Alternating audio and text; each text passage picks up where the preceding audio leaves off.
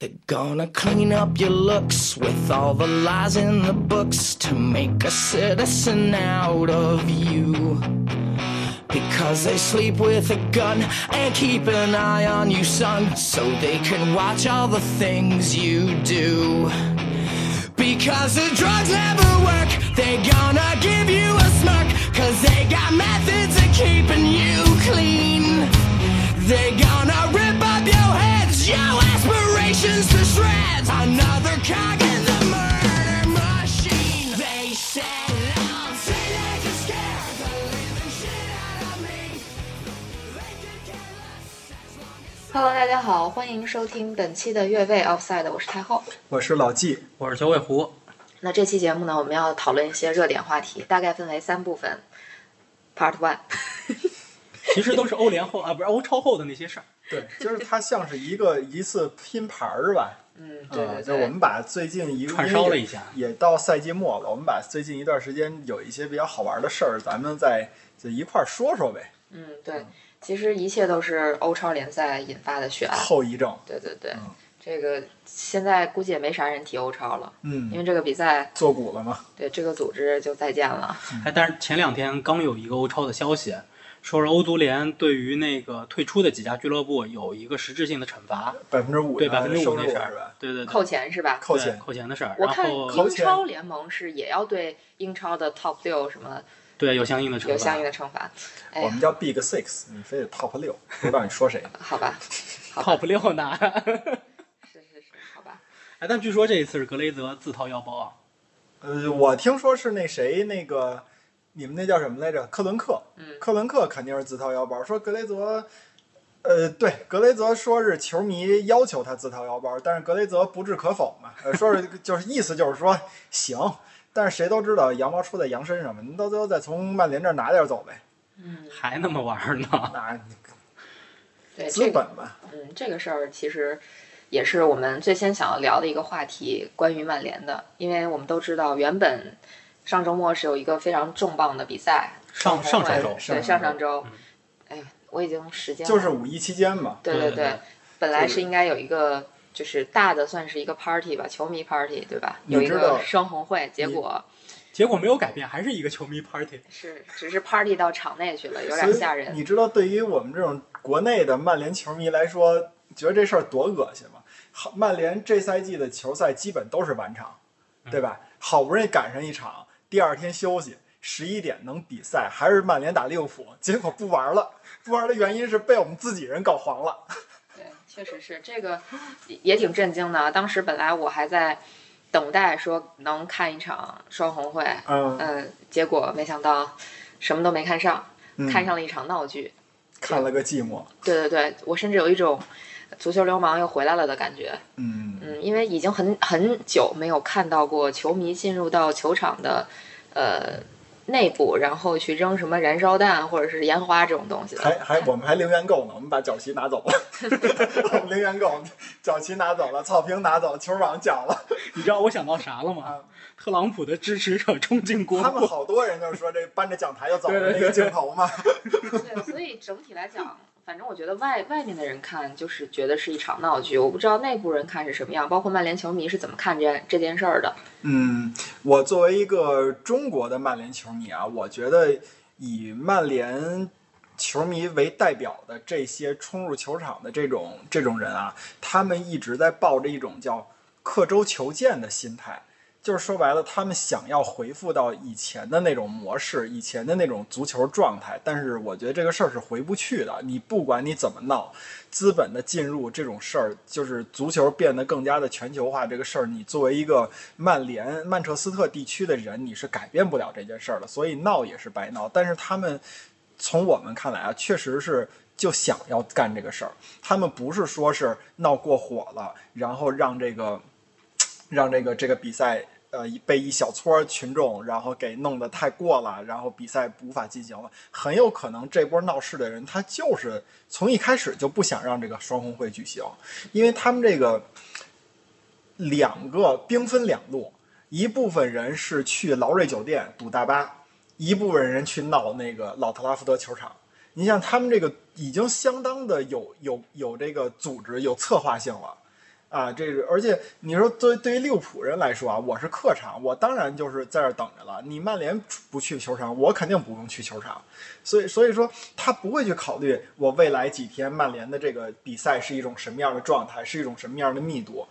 那个我也不去考虑，说是曼联被不被扣分，因为在他们看来，可能这个球队早就已经不是自己想要的那支曼联队了。那我就闹呗，但是闹的结果就是广大的海外的地区的人民是看，就是曼联球迷是看不到这个比赛的。但是对于那些人来说，他们觉得你海外的球迷就不是曼联的球迷。为什么我说他们刻舟求剑？因为他们就认为这个球队是是是这个社区的这种状态，是这种啊，我可能甚至有有些人就举了一个例子，说是，呃，我的我的爸爸是看着乔治贝斯特的球长起来的。乔治贝斯特可能就生活在曼彻斯特这个社区啊，我可能这个踢完球，他踢完球以后，我在球场给他助威，下了球场以后，我能跟他在酒吧里边遇见，我跟他打个招呼，然后呢，走的路上我可能跟他能同行一段，怎么怎么样的，而不是现在这种球迷给我，呃，不是球员给球迷签个名儿，都是属于是施舍，都是属于是给你的一个恩惠等等的，他们不希望是这样，但是。你说现在谁能做到说让这个这个足球能回到原来的那种纯粹社区的那种东西？所以我觉得这个事儿就是他们一个很短浅的这么一个，或者说是一个很很闭塞的这么一个看法，一一个看法导致的这种做法吧。其实什么都改变不了。嗯，就你嘁哩夸啦说了这么一堆哈，其实，嗯，你要表达的这个意思就是说，他们认为可能海外的球迷就不是球迷，或者说你不生活在这一个社区，你不生活在老特拉福德你周没边，资格支持曼联，你你没有资格支持这个社区的球队。对，但是事实上是说，其实，在英国本土，我觉得也不是说你在这个社区你支持这个球队是理所应当，你不住在这个社区你就不能支持这个球队，因为，呃，就我最近看了一本书啊，就其实本来作为一个阿森纳球迷，我应该很早就去看那本书，但是一直就没有机会看，最近才看，就是号称阿森纳什么球迷球迷书的一本书叫《极度狂热》，嗯，我估计不是阿森纳球迷应该也知道这本书。就这本书其实就是讲一个阿森纳球迷从一九六八年开始支持阿森纳，一直写到一九九一年，就相当于小三十年吧，这么一个我算对了吗？ 二十多年吧，二十多年支持阿森纳这么一个历史。他事实上并不住在北伦敦，但是他会觉得说，嗯、我没有住在这个海布里附近，但是我如果有朝一日可以住到这个附近去，我才成为一个血统纯正的阿森纳球迷。但是那个里面，其实他他的那个身份，就是他其实是住在伦敦郊区的，或者说他可能都不不是住在伦敦市，有可能叫什么大伦敦地区吧。我我我对那个地理概念不是很熟啊，就是他一直从小到大他都没有住在过那边。等他真正住在那个社区之后，他发现其实那个社区没有人支持阿森纳，嗯，当他在比赛日的时候，他想要就是说跟着社区里的兄弟姐妹们一起打开家门，穿上阿森纳球衣，然后冲进球场去看球的时候，他发现他周围没有一个人 跟他一样。我觉得这个事儿也蛮可笑的，就是咱们我们身在就怎么说，我们身在海外也好，或者说身在一个其他地方也好，支持的球队跟我们相隔千万里，但是我觉得这并不影响我们支持一个球队，甚至说，我觉得可能所谓的当地人，所谓的英国人。对英超某一支球队，也不是说非得在一个地方就要支持一个球队这样。我我不我我不支持这种极端的抗议的形式，但是我倒是觉得他们的某一些诉求啊，嗯，情有可原。啊，对，因为肯定情因有为可是原嗯这样，我呢本质上之前我是一德甲球迷，然后并且我对于德国足球的经营模式其实是比较认同的，就是五十加一。嗯，呃，我们不要去管，我们不去管五十加一，它是一个强制的一个这个规定，还是说呃它是一个俱乐部自发的愿意去。成立的这么一个一个事情，其实，在德甲也有过像霍芬海姆的这个事件，就是呃拜仁的那些极端球迷啊、一、啊对一起反对就霍芬海姆的老板霍普，对吧？就这种极端的事情。但是无论如何，从现在整个德甲的俱乐部的经营状况来看，它依旧保持了说，就是会员持有这家俱乐部绝大多数股份这么一个事情。嗯，那么像拜仁的股份，其实也有一部分是卖给阿迪达斯的，有一部分是卖给奥迪的，这两家都是拜仁的背后的这个股东和金主。嗯但是他们要收购这些股份，其实也是需要在股东大会嗯上去经过全体会员的投票的。像我是拜仁的这个注册会员，每年其实会费也不是很高，六十六十欧吧，但是我是有投票权的，就是我是可以针对比如说拜仁的那个球迷的会员卡、实体卡卡面的设计，然后这个一些重大的决策啊，俱乐部的这个改选啊等等这一些的是有投票权的。嗯，对，其实对于曼联的球迷来说，我觉得他们可能很大程度上也是想回到当年的这个状态。这个我们就说回格雷泽家族是怎么一步步控制曼联。他最早其实也就是曼联的一个小股东，对，他是通过在公开市场上面去收购曼联的股票，然后，然后才就是达到了一步一步、一步一步去控制曼联这个俱乐部这么一个事情。他的这个真的用一个词儿来说，就叫蚕食，就是啊是慢慢吃，慢慢吃，他没有一下买多多是少那种。嗯所以就是这些球迷，他们现在在用极端的方式在反抗这个格雷泽家族，嗯但是他们当中可能有一部分人，这个没有证据，只是猜测，他们当中有一部分人可能曾经就是曼联的股东，嗯，他有曼联的股票，但是被格雷泽收购家族了，收购去了。对，嗯，但是就是呃，也也你也提到了这个德甲的五十加一的这个情况啊，就是怎么说呢？因为我我对五十加一其实并不是特别了解啊，但是我有几个就是所谓的疑问，就是五十加一这个这个方式是不是间接造成了德甲现在一超一强，然后其他的都是陪玩的这种这种状态的这么一个联赛模式？就一超就是拜仁嘛，因为它有就是像你说的有奥迪有阿迪的这种赞助，别的可能你比如说像多特蒙德，我都不知道它这种就是主要的这种赞助商在就是这种股东是谁。可能沃尔夫斯堡是大众吧，然后就是，但是它可能投入啊，与跟跟阿迪跟奥迪也没法比，是这种情况。然后这是一点，然后另外一点就是说，如果英超要是实行了这个五十加一的这种模式，现在来看，就是那这些美国的资本，或者说是这些这个来自中东的资本啊，它可能都是，呃，就是不成立的了，呃，可以这么说吧。呃，它要不成立的话，那等于英超现在这种一可以说特有的一种百花齐放的这种格局，会不会就没有了？啊、我是这有这个这个想问题，呃，从我的角度来说，我觉得不用太担心。嗯首先，德甲的这个一超一超一强，或者说一超多强这个格局，呃，和俱乐部的经营有着密不可分的关系。呃，即使我们回到就是再往前一些的时候，呃，其实德甲的整体的经营思路没有太多的改变。多特曾经背后有一个大的金主，可能呃年纪大一点的球迷有听说过，叫基尔西集团，哦，我知道，我知也道，就是零二年世界杯之后破产了的那个传媒公司。嗯，对，对他曾经是多特背后的大金主，但你其实可以看到说，即使在当时多特背后也有大金主的这么一个情况下，多特并没有，就是他能够和拜仁形成竞争，但是也并不会打破拜仁是德甲老大这么一个地位。嗯，对，所以这个可能是一个长期的这个俱乐部的发展和经营的这个情况下造成的这么一个，就是日积月累的一个一个结果吧。而且我想用就是哈曼哎那个哈斯勒最近说的这么一句话，就是拜仁并不是一直都强大，只是他的竞争对手老掉链子，嗯，嗯就是这么一个情况。你像这个赛季拜仁的表现并不好。但是还是就提前夺冠对，，还是提前夺冠了。只不过就是说，你像拜仁，他可能对莱比锡那场踢得不好，但是你看莱比锡能赢多特吗？赢不了，他输了，嗯对吧？拜仁是在大巴上面得到冠军的，嗯。 他不是他不是说我这场赢球了我拿到的冠军，其实德甲的这种经营模式还是比较特殊的，我觉得就是在现在的整个欧洲足球上来看的话，嗯，像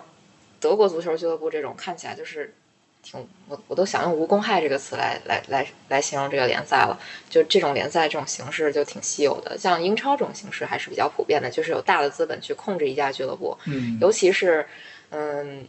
应该不知道是从哪年开放开始，就各种不只是欧洲的资本，可能美国的资本都开始介入到整个的这个欧洲足球俱乐部的运营当中去。那这其实就是一个目前一个普遍的模式吧。那比如说像刚才提到的曼联的格雷泽家族，然后包括阿森纳的克伦克，然后嗯阿布、切尔西的阿布这些，其实我们我们是一步一步见证了资本的力量的，尤其是在英超联赛的这个体系当中。嗯，最近其实还有比较大的新闻是国米夺得了这个意甲联赛的冠军，但国米是比较典型的中中资资俱乐部，嗯 其实提到中资俱乐部，可能第一个想到的，最早想到应该也不是国米吧，国米只是这两年算是苏宁入主之后有有点风声，或者说有点有点势头，但所以是你想到的是谁？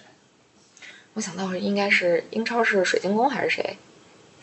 水晶宫不是，南普敦有吧？嗯是南普敦是，嗯，英超是狼哪？队有，狼队是，对狼对对，队应该有是狼英队超是狼队是全资英。超有几几家俱乐部应该都是有中资背景的。但是我呃，一想现在英超有三家，嗯，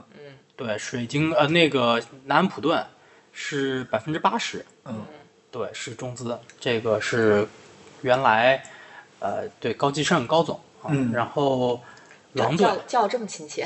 你家狼亲队戚？ 是狼队是复兴集团，嗯，那对，就郭总，郭总郭哎呀广呀郭呀广昌是吧对有有有，然郭后是西布朗，西布朗。对，嗯西布朗也是哦，对对对，西布朗。对，刚才他说那个郭总那个狼队，其实还有一个就是我我因为我这段时间可能要去三亚，我知道那个郭总在就是那个亚特兰蒂斯那个酒店是郭总的，因为我我之前不知 道， 啊，郭那总那给个你们是一打折个吗？我们不住那儿，不住那儿。啊， 那对是不一个起特别好的主啊，对，这底下能看鲨鱼的那种。对对，它有那个海底的那个对海底套啊房嘛，对对对，我们有人好奇查了一下，那个最大那个六十平米已经十是十十万吧万，对然后十有万一个那个小一点的四十多平米的是五万。对对对，那个确那个确实特别贵，但是你住那个迪拜的亚特兰蒂斯也也是差不多这价，啊就确实特别贵。对对据对说即使不订房也是可以进里边去滑越滑位梯了啊，的。越位， 越越位嘟嘟越位了啊！ 对，赖我这是我 传的。不过不过国米确实拿的是第一个中资俱乐部拿下的一一顶个级联赛对的顶级冠联赛军的首个锦标吧。嗯，嗯，对，国米其实我感觉最近这些年，尤其是苏宁入主之后，其实成绩并不咋地。呃，它是一个稳步提升，对，嗯就不我就影觉响得不像以前我们想象的这个意甲几强是吧？嗯，国米、AC 米兰，你然这后个跟那个英超球迷是一样，那个时代回不来对了，对对，我 那个时代回不来了。我还在那个就是罗马意还甲七姐妹对七是姐吧？妹那个那个时期呢，我还想着罗马还是斯帕莱利执教呢。我跟你说，我特别喜欢帕尔马和桑普多利亚。哎呦我的天！再说说，估计就没人知道我们在说什么了。嗯这俩球队目前还在甲级吗？你看，都在 都在都在在都在在对对对。我印象特别深，有一年是国米时隔多年之后重返欧冠，啊， 对，就是在苏宁这个统治下啊。然后那一年小张总啊，这个小 在张总，哎呦小，张总在这个场边啊，这个激动的痛哭流涕啊，啊，就是国米重返欧冠了，对，有这么一个场景，应该是我没记错的话，应该是一七一八赛季。嗯嗯，哎，这赛季国米最大的动作就莫过于加入欧超联赛且最后一个退出是吗？也没有最后一个因为退因出。为已经成不了联盟了，所以他就成光杆司令了，也这个联盟不是就自动解散了是吗？是这没意思有，吗人家人家那个皇马跟巴萨还挺着呢，尤文也还挺啊，尤文也还挺着呢，尤文也还挺着啊，现在还挺着呢。挺挺着着呢呢。这联赛没破灭欧足联哎呦欧足联不是那个最近的声明，就是只是罚了那九家，啊，对，这三家他现在还没公布他怎想么要罚禁赛，对他但想是要他又禁不赛。敢，哎呀，这个这场闹剧原来到因现在为因为还没有你一落进幕你一进赛，不就等于是把人推出去，让人成立了吗？对，反正挺复杂的。对但是小，我感觉国米在这场闹剧里面，欧欧超的闹剧里头啊，嗯其实他一直是一个就是默默的、默默的、默默的这么一个角色。就是你看，他也没很公开的、很声势浩大的去发声明。然后他退出呢，也不是说单独发了一个声明，也不是第一个，也不是最后一个，就夹在中间。我跟你说，这个特别符合中国人做事儿这种风格。我我把事儿干完了，但是呢，你我赞成，你也找不着我赞成的一特啊，我是那出头鸟；我反对，你也找不着我是反对那所以出头现鸟。在国米是没有态度是吗？就是我也不不说退出，我也不说继续嗯跟。他应该没有，他退出了，他退出了官宣退对出了，只不过他不是那种就是声势浩大的打对头的去说我要退出，我要怎么样啊怎么样对对子对的一对个俱乐部。那还 但我是觉得挺中庸的呀。对，对但我觉得对对他对其实挺挺需要这笔钱的。我觉得也是，就是咱们之前聊这期的时候说的，就是意甲它其实非常需要这笔钱。对，啊，跟西甲是一回事儿，而且我觉得意甲经营可能还不如西甲呢。关键国米他现在确实遇到比较大的这个财债务政问危题机，是因为来自于这个母公司的嘛？啊、对，整个母公司经营出现问题之后，说说说说哪母公司？这个大家应该都知道对吧？那个小江苏狮子公司。啊，有一个队都有一个中超队都已经没了。所以我觉得像国米今年的这种状态，就是好多人国米球迷啊，真的很担心，说是我会不会成为意大利的苏宁？对吧？就是啊，我前一年是冠军，然后第二年我知道你你为什么要加入这个欧超，就是因为你想要钱嘛。但是现在你要不了这个钱了，会不会你因为没有这笔钱你就运营不下去了？就这个反正有时间点，就嗯呃，可能有的球迷还记得春节那个时候有提出，就有新闻报道过，就说有一家美资 BC Partner 应该是、嗯对要收购国米，正在谈判，然后报了个价，嗯结果这个新闻好像到三月、四月那会儿，三月份那会儿就有点不了了之了。嗯嗯接着就是四月份的时候报了这个欧超的这个事儿，嗯，对吧？对，然后就是相当于，其实苏宁当时应该是已经需要出售一部分国米的这个呃股权，嗯，来套现，来解决现在的这个财务危机。然后呢，结果来了欧超这事儿之后呢，把这个谈判给暂停了。哎，可能有别的方式来钱了，对吧？然后结果现在欧超没了。进行不下去了，完犊子了。要不他们有人说那个小张总哭哭死在厕所里。这回不能在大庭广众之下激动的泪流满面了，是 吧？一一觉醒来，这儿真的泪泪流满面了。小张总，今天我刚看到一条新闻，嗯说这个小张总不是最近回意大利了吗？嗯说明天准备跟球员谈这个降薪的事儿哦，我还以为让球员都打中国疫苗呢。啊，没有这个因为因为国米没有没有在之前一批就是皇马、巴萨还有那个尤文啊、AC 米兰他们这些，就大多数的俱乐部跟球员谈降薪的那一批里头，嗯国米没有降薪。嗯，说到降薪这个问题，我总感觉这个场面似曾相识。就新冠疫情刚刚开始的时候，阿森纳因为降薪是各种闹剧。嗯，嗯，当然就我把只小孔关，能请走了。 但但是我只关注了阿森纳，我不知道其他球队是不是也有这样的闹剧。这如果说小张总 去跟国米这些球员聊降薪，最后聊出了新的闹剧，我感觉也不是不可能发生的事情。是啊现包在、括现在有说法说是球员集体拒绝，嗯，肯定是因为说白了，现在全世界你不管哪个地方的人，你不管是什么领域的人，其实都遇到了内卷这个问题。对对吧？就是说白了，蛋糕就这么大了，大家都快分完了。我想多吃一，像只想达到原来的那个程度，我只能多付出，那我就少拿呗，对吧？我降薪，这其实就是内卷的一种典型的方式。那我觉得国米可能不太会出现苏宁的那种情况，就是这赛季夺冠，下赛季没有。嗯，但是下这个不会下赛季 走的比较艰难，还是很有可能因的。为你想，欧洲俱乐部人家都是有百年历史的嘛，就是他他这个球队永远不会没有，但是他可能会不会遇到像流浪者那样的问题，对吧？就是等于是就是根本就无法这个资金根本就无法支撑他在甲级联赛呃开始那个那什么了，他有那种类似于破产的那种情况了，呃，可能这个你对于。你走到这步，对于哪哪个地方的国米球迷来说都很担心。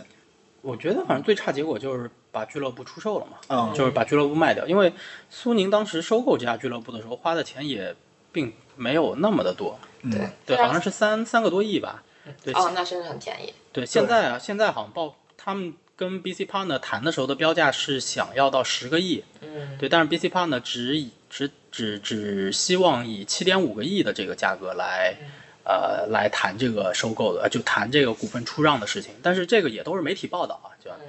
其实聊到这儿，我忽然想说，我感觉这个中国的体育产业出海都不是什么好的结果，包括万达之前收购埃尔曼的那个总公司，就 WTC 吧，应该叫、嗯，收购那个公司，最终结果也是卖掉。嗯，就我就觉得他们收购了这些国外的这种大型的体育产业的公司，最后好像都没有好好的运营它。当然，苏宁确实拿了让国米拿到了一个冠军，是吧？这个是一个比较显赫的成绩，但事实上它的经营状况或者运营状况并没有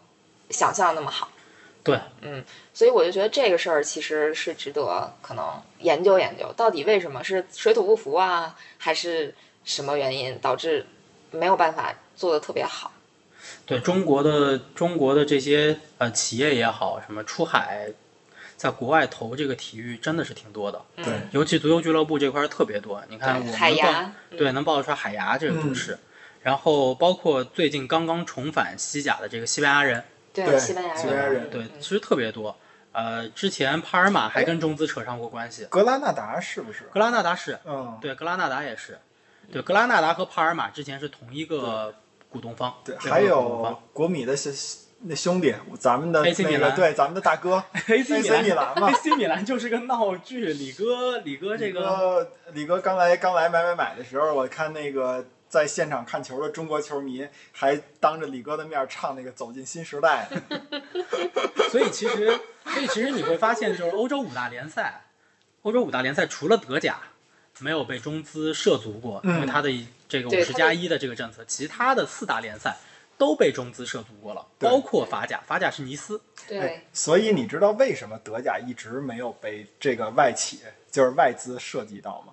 五十加一嘛。你对你这五十加一哎，就、等等，红牛是红牛算外资吗？以我觉得不太算吧，它是因为奥地利吧？对奥，他是奥地利，但是你说奥地利跟德国有多大差别？我觉得对这个个，而且他也不是拥有俱乐部，对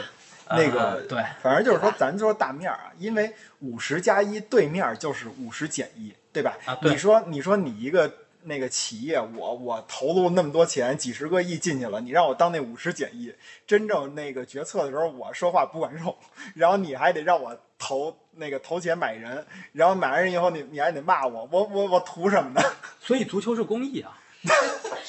对这个又回到我们之前聊过的一个话题了，就但觉足得球确实是公益。足球跟商业跟公益到底是一个什么样的关系？对这也是一个很很奇怪，但是确实很有很有讨论必要的那么一个话题。对，从从我角度来说，我觉得足球它确实就是公益。我举一个例子，嗯呃，莱斯特城，啊，对，莱斯特城，他的老板就是维猜，嗯，为什么在莱斯特会有这么大的影响力？他作为一个外资外国人，然后来买了这么一个就是中小球会，嗯，呃，但是你看，当维猜去世的时候，莱斯特城整个城市的这些悼念呃他，对悼念他来做的这一系列的活动，因为他对于这个城市的影响力是巨大的。他嗯不仅仅是在球就是球球迷的方向上，他在他为球迷做了很多的事情，嗯，比如说呃免费的这个客队大巴呀、嗯，然后这个球场里头的这个，只要是他的生日啊，然后太皇太王的生日啊等等的这些的特殊的日期，都有免费的啤酒啊，乱七八糟这些的福利，包括这个他给莱斯特城就是城市里头的这个医院、学校啊、居民社区做的那些投资，嗯啊捐捐的那些钱，对，然后就这些东西是真正就是他作为一个球队老板来回馈这个城市和社区的这么一个事情，所以它真的是一个公益。嗯，我我我持保留意见啊，我的保留意见在哪儿？我觉得就是说，对于一部分职业俱乐部来说，就是特别像莱斯特这种气质的这种球队啊，像维猜老板，他可能把这个能做成公益。呃，另外呢，我认为就是这个足球这项运动的根基就是草根。这些东这些层次的这个，你说比赛也好，球员也好，你的这种投入应该是更多的是公益项的。但是可能到了顶级俱乐部、顶级联赛的这些球队来说，他肯定不会让这个事儿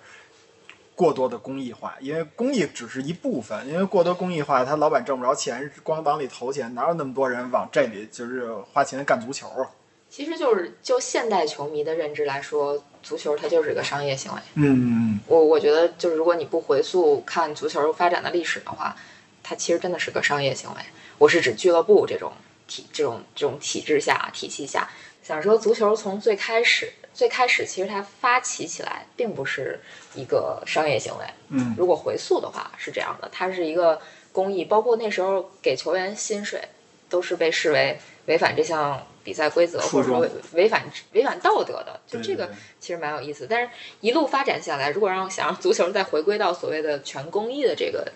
这种情况的话，我觉得可能是回不去的。因为你得考虑他现在叫职业联赛，什么叫职业联赛？不就靠着这挣钱吗？大家靠着这挣钱发工资。就足球它肯定不是纯公益、嗯，啊，它肯当然定不能没有公益这一对它项，是吧不能没有公益这一项，包括英超最顶级的这些俱乐部，嗯呃，我我我当年在莱斯，我当年在那个英国读书的时候，然后因为我们离莱斯特特别近，嗯，然后我我这个学的又其实算是体育专业吧，然后当时有俱乐部来招聘过，就是莱斯特城来我们学校开过招聘会，然后他们招的这个岗位叫 community football，哦，这个岗位社区足球，对，所以其实像曼联也好，利物浦也好，包括切尔西啊等等，阿森纳这些大的足球俱乐部，其实它都有专门的社区足球的板块的这么一个工作。这一块儿对于俱乐部来说的好处是什么？就是它有比较大的这个网络网络体系，嗯去帮他发掘在俱乐部周边的或者好英国苗子国内的好苗子，通过这么一个呃 community 就社区足球的这么一个体系，然后呢，同时呢，它能够拉近和这个社区的关系嗯，啊，就球迷从小培养嘛，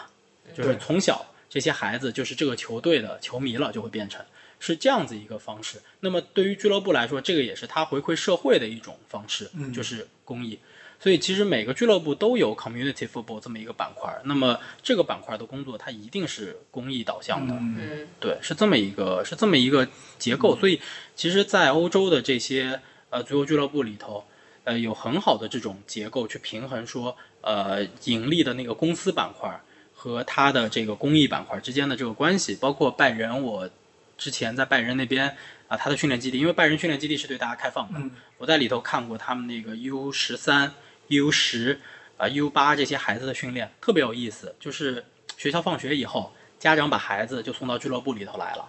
然后拜仁的青训教练就带着这个训练啊、踢比赛啊，跟一个球员的训练课是一模一样的，哦一个半小时嗯，啊，特别有意思。这些孩子踢得特别好。他们那儿还招募什么老年社区足球队员吗？我觉得我以后可以试试去。我怎么现在忽然觉得我们不知道是从哪里聊到了这块儿了？ 啊，就公益嘛，呃，对对呀、我们我们居然又从那个意大利回到了英国，对又回到德国了。早真是早晚是要回去的。啊，是，真对，是早天晚上要天回南去地北，啥都啥都聊。我们还得再聊一个从英国搬再到回意意大利大来利。，对 今天这逻辑线非常清晰啊，是吧？ 你为聊一什么人呢？这这人大家肯定也都知道了，就是要聊一下穆里尼奥。唯一从欧超挣了钱的人，我去，唯一一个被欧超足球俱乐部解雇的教练是吧？对对对对对，啊，这个钱不少拿呀。嗯，是，哎，但据说现在热刺不需要付穆里尼奥解约金，说是因因为他他马上上岗了，对他对上岗对上的太快了。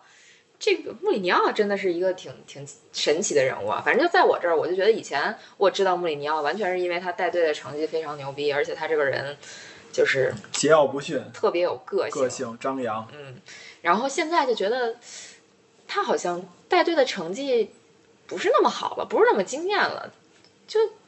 怎么说呢，就平平吧。我不知道你们爱过他吗？我曾经也曾真经的蛮喜欢真的穆里尼喜奥欢的过是吗，但是后来我越来越不喜欢了。我想听九尾狐怎么来看这件事儿我我先声明啊，嗯我是穆里尼奥黑，啊，就一直都是嗯从他呃，从波尔图出道波，尔图出道因开为始，他他波尔图拿冠军那一段对我来说记忆太模糊了，嗯因为那你个是时候从他太巴塞罗那当翻译开始的是吗？不是不是，就他零四零五那会儿在欧冠带着波尔图拿冠军，那个因为我也确实看看球没多久，那个时候我看了五六年球，那个时候就是还是一个小球迷，年纪很小嘛，就对于这个事情没有办法有一个很正确的理解。嗯，对，但是自从穆里尼奥到切尔西之后，就是第一次出任切尔西的主教练，拿了冠军。那个时候，他对于我来说就是一个我觉得呃还可以的教练，就是他是一个冠军教头。嗯对，没有说没有说是粉还是黑，因为我本身也不是切尔西球迷，所以我也无所谓这个事情。但是到后来，呃，因为他在这个赛场上面的一些这个，包括新闻发布会啊等等这个场合上面的一些呃举动啊、发言啊等等言论啊等等这些事情之后吧，尤其是老实说，他在带领国米的时候淘汰巴塞罗那嗯，之后的那个场景。呃，就让越来越我招人讨厌是吧？对，就让我从此之后成为了一个非常非常非常非常忠诚的穆里尼奥黑。嗯，对，就我一直不喜欢他，并且我老实说，我认为他很早之前，就他第二次入主切尔西的时候，甚至可能在皇马后期的时候，他基本上已经是黔驴技穷就了，没什么能耐对了。没什么能耐了。他的足球已经不适合现在的这个足球发展了。嗯，我觉得皇马和国米哪段经历在前头啊？国米在前啊，国嗯米他们在伯纳乌一比零啊二比零赢了拜仁，拿了欧冠冠军之后，当晚穆里尼奥就潜逃了，就拍完那个合照，就和那个弗拉伦蒂诺见面去了，然后很快就官宣离开国米了。其实那时候我我觉我跟你想法差不多，我觉得可能就是国米时机已经是他的巅峰，他不再可能更厉害了。对，就是就是，我觉得就是再给他一个小的俱乐部，让他带到很巅峰的状态，基本上是不可能的事儿了。我现在很担心罗马下赛季要降级了。那我觉得可能不至于吧。就是罗马，我觉得可能底子还在那儿，至少像阿森纳一样拿个第十应该也行吧。我我是这么看这问题的，我觉得当时穆里尼奥带领波尔图也好，然后还有带领切尔西也好，他的执教的理念就是我们看现在看来那种叫反足球啊，就是我完全不要控球，我完全不要场面好看与否，我就要一个一比零的这种感觉，特别像那会儿意大利足球教练的那种那种状态。但是他为什么这么干呢？其实我当时觉得有道理啊，因为波尔图，你就算状态再好再牛，其实大家也知道，你跟曼联、跟皇马、跟巴萨这些球队碰面的时候你是弱者。然后呢，你包括那个他后来执教切尔西的时候，他其实虽然是那个。呃，拉涅利给他打下了一些底子，但是他这边重建啊，这边需要买的人什么的还是不少的。你可以说是一个挑战曼联、挑战阿森纳的这么一个一个就是挑战者的姿态吧。所以他用一些保守的战术、一些功利的这种思想，我觉得无可厚非。包括呢，零就是零九年、零零八年以后吧，那个西班牙的那种传控足球，巴塞罗那的那种 tiki taka 的足球，就是全世界人都觉得无解。这时候穆里尼奥确实找到了一种解决他的办法，就是你自己控吧，我完全不去逼抢你，我就把阵型收缩到你禁区里边怎么传控我都打不透的这种状态。这种时候，就是他这个其实是有一定逻辑的啊。但是我觉得到了后来啊、呃他当他一步一步的，比如从国米到皇马，然后再从皇马再走到走到一些其他球队的时候，我觉得就是你的心态也应该已经变了，你应该去了解一下现在，或者说你应该吸收一下现在足球的该再怎么打，你你该去转变一下自己。为什么他们就觉得福格森和温格是一是好教练，就是因为他们敢不断的学习这个这个新的东西，在否定自己。但是穆里尼奥不会，他永远是这样。然后到后来，就像九尾狐说的，他已经把我觉得他已经把自己的注意力转移到了对自己人设的这种保护，已经转移到了场下我在我新闻发布会用什么词儿。我我打断一下，啊，就是其实是所谓的公认的福格森或者说温格是好教练，可能也不是公认的。福温格在阿森纳最后两三年，基本上所有人都在骂他，所有人都在质疑他的战术，觉得他一成不变。就是其实我觉得，就是评价一个教练好或者不好，就以前可能大家对足球教练的要求比较低，嗯，我觉得是是有这个原因的，啊，就是因为那个时候可能数据统计系统或者什么的没有现在这么先进，就对一个球队的分析不至于那么那么的细致，就包括可能这个守门员。呃扑点球的时候，右侧扑多少次，左侧扑扑多少次，都给你算计的概率特别精准。在在温格或者说福格森他们比较早期的那个时代，我觉得就是对足球教练没有那么苛刻，或者说足球战术也没有发展到那么高级的那么一个阶段。但是现在就现在这个阶段，基本上其实让咱们现在去挑，说如果你们觉得哪个足球教练特别高明，没有槽点，一点儿都没有，或者说槽点比较少，你们能想出来是谁吗？ 弗里克、海因克斯，你你你说的海因克，比如说海因海因克斯，海因克斯已经多长时间没有出来执教了？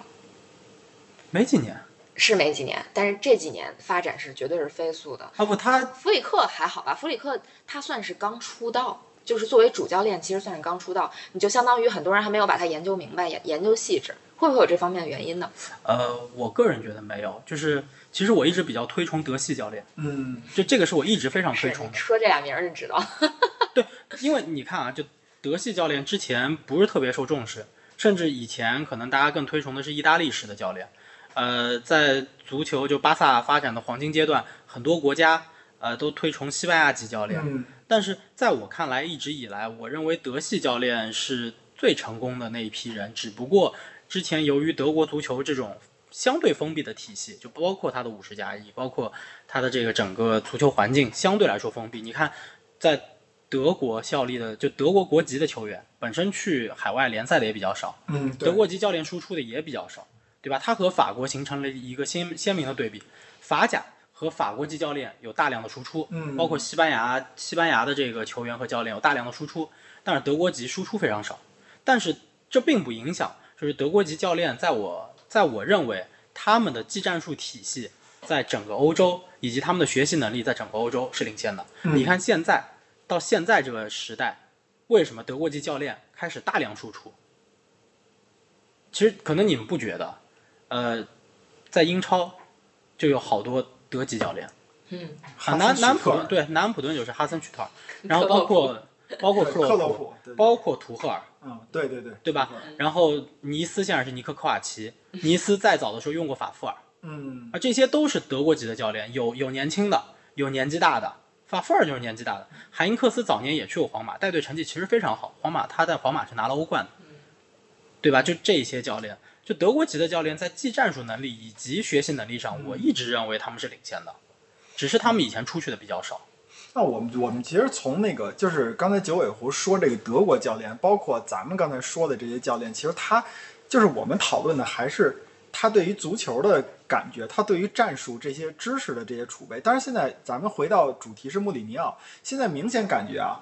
就是穆里尼奥已经不在乎足球本身了。对他不学无术了，对对对对对，就是比如说当时从曼联下课，很快就热刺上岗了。对当时大家都觉得，就是说这个是列维很很很牛的一件事儿啊，因为在自己那个波叔，就是说这个强弩之末，在大家看来可能快把这个波切呃快把那个谁热刺带不动的时候，他果断的联系到了穆里尼奥，因为可有可能，如果你要是不做这个果断的东西的话，可能热刺成绩还会再进一步下滑，然后你这个那个那个穆里尼奥有可能被别的国家的球队抢走了。大家还在说是这个穆，这是穆里尼奥的一次果断，这是列维的一次果断，但是。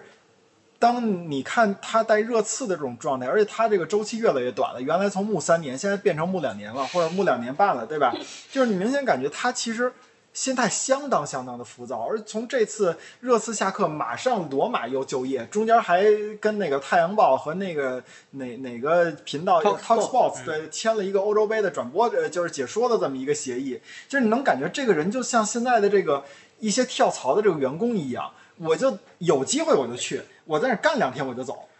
因为我因我我输出一个我输出一个观点很激烈啊，肯定会有可能会有人 反对，穆里尼奥没地方去了，啊，对对，其实是这样，你就是你你跟他掰着手指头算，对皇马能去的都去了。对他巴萨，他巴萨干过，然后对后来干出了反巴萨的事情，对巴萨球迷不会欢迎他，不要他。了，对，然后他在皇马干过，马竞球迷也不会要他去。对西班牙这个国家，他基本上没有豪门，他能待得下去了。对然后在英超啊，阿森纳球迷是不会欢迎他的，他当年跟温格搞打出过的那架嗯些事情，对。然后曼联肯定是回不去了，对对不对？然后切尔西他已经二进宫了，你不能再让他回三次吧，对，对吧？猫的戏 法，对啊，这不可能。利物浦，你说现在克洛普这么稳定，而且当年他在曼联干过，你说真的出这种事情不太多。曼联跟利物浦共享过一个教练，这种事情不太多，对嗯吧？那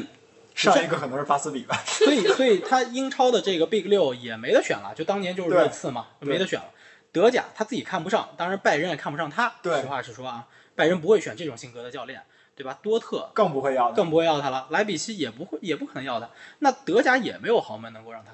让他用，而且多特和莱比锡他自己其实也不一定看，嗯对在当年呢他也看不上，对吧？意甲意甲三强国米他干过了，嗯，呃不会让不会请他回去。对，尤文跟国米这关系，AC 米兰跟国米这关系，你说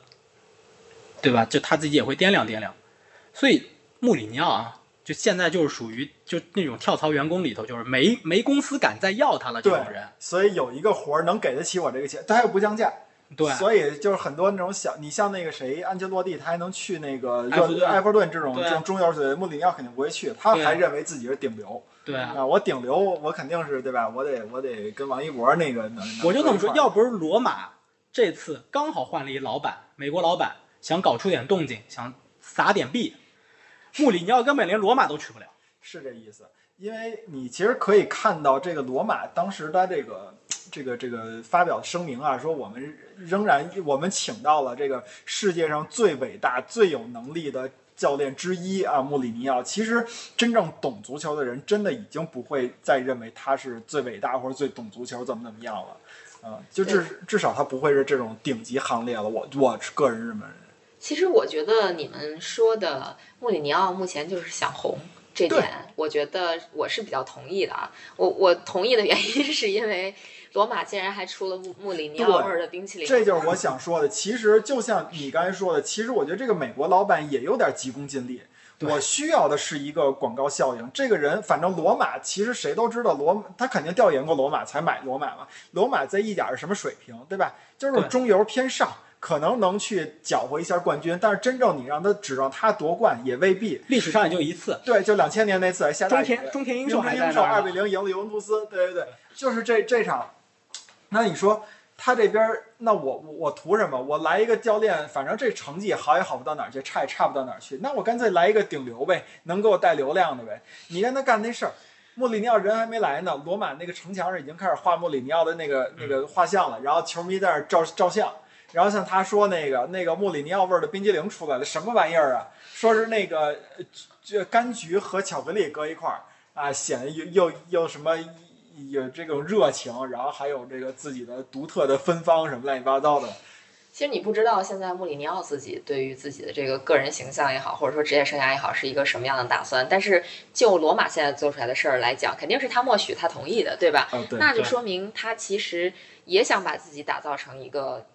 呃，叫什么足球圈顶流，网红俱乐部，呃，足球圈网红、网红教练，就对这个路子，有点儿奔着收割大家，就收割一波韭菜的那个路子去了。嗯，就这个事儿，其实确实是对于一个足球教练来讲，有点儿不务正业了。就从他个人来说，他不亏，他对起码挣着钱了。对对对，对吧？？但是你说一个足球教练，呃，我们回溯他之前十五年的这个职业经历，他都是他是从一个就是小俱乐部，然后慢慢的干到就干到豪门，嗯而且他在豪门之间这个来回跳动，对吧？他但他一直是豪门，就这些豪门都是呃能够不我能不承说，认热刺是豪门啊，但但但热刺起码能打欧冠，就是嗯他去他去那会儿，热刺起码能打欧 冠啊。就是，然后他在欧联也夺过冠，对吧？就是在曼联的时候，在欧联夺过冠，然后靠欧联夺冠呢也回过欧冠，对吧？就这些事儿，就起码起码这几支球队是比较常规能去征战欧冠的这么一些球球队。嗯，但是现在的罗马，我们看看啊，未他必，他下赛季的欧联都未必。嗯，就穆里尼奥这次是明显的，就是他其实从离开曼联去热刺开始，就一路是向下就下业。坡路，对对对，这个遭遇听起来像英超的某支球 队啊，连欧联都打不了。连脸都不要了。说的有点心酸，我觉得我们应该哎聊。我说的是那个什么，不是你你想 啥呢？啊说水晶宫，水晶宫，伦敦之王。没说阿森纳，你们想什么呢？ 是吧？你说伦敦的，我老以为你说的是那个拜仁慕尼黑呢。哎，反正今天其实就从这叫什么，从从英国聊到意大利，又从意大利聊回英国，又从英国聊回意大利，反正就哎中是间还去好几次德国呢。对对对对对，这这个这个欧洲十五日游，五国什么几嗯多少城呢？是吧？反复横跳，对对对对，我觉得咱们做的也是比较不错的。其中任何一个话题滴溜出来，其实都可以单独做一期。但是鉴于本期节目我们是临时凑的，所以就到这儿吧。 这期还挺欢乐的，其实。挺欢乐的，我们没聊出什么来，但是我们觉得都挺特痛别快的，欢乐挺痛快的。是，就该骂的都骂了，该黑的都黑了，是吧？该喜欢的都喜欢 了，那行现吧。在现在，但是没有谁现在让我那个呃那个磕个头什么的了。最近最近你磕的可能比较多，我最近看了我们在那个某平台的播放量都不也就破百了不，是破百吗？没有，我们得留言呐、那跟我们讨论一下人名问题。对对，讨论什么都行，骂老纪也行，反对正啊今天那个老欢纪，迎穆里尼奥中文网来骂我们，给我们带来点流量。对你继续磕吧，帮帮帮，行，磕完了，那今天的节目就到这儿吧，下回下回再见，拜拜。 What Bye-bye. you got under your shirt will make them pay for the things that they did. They set out teenagers scared, the living shit out.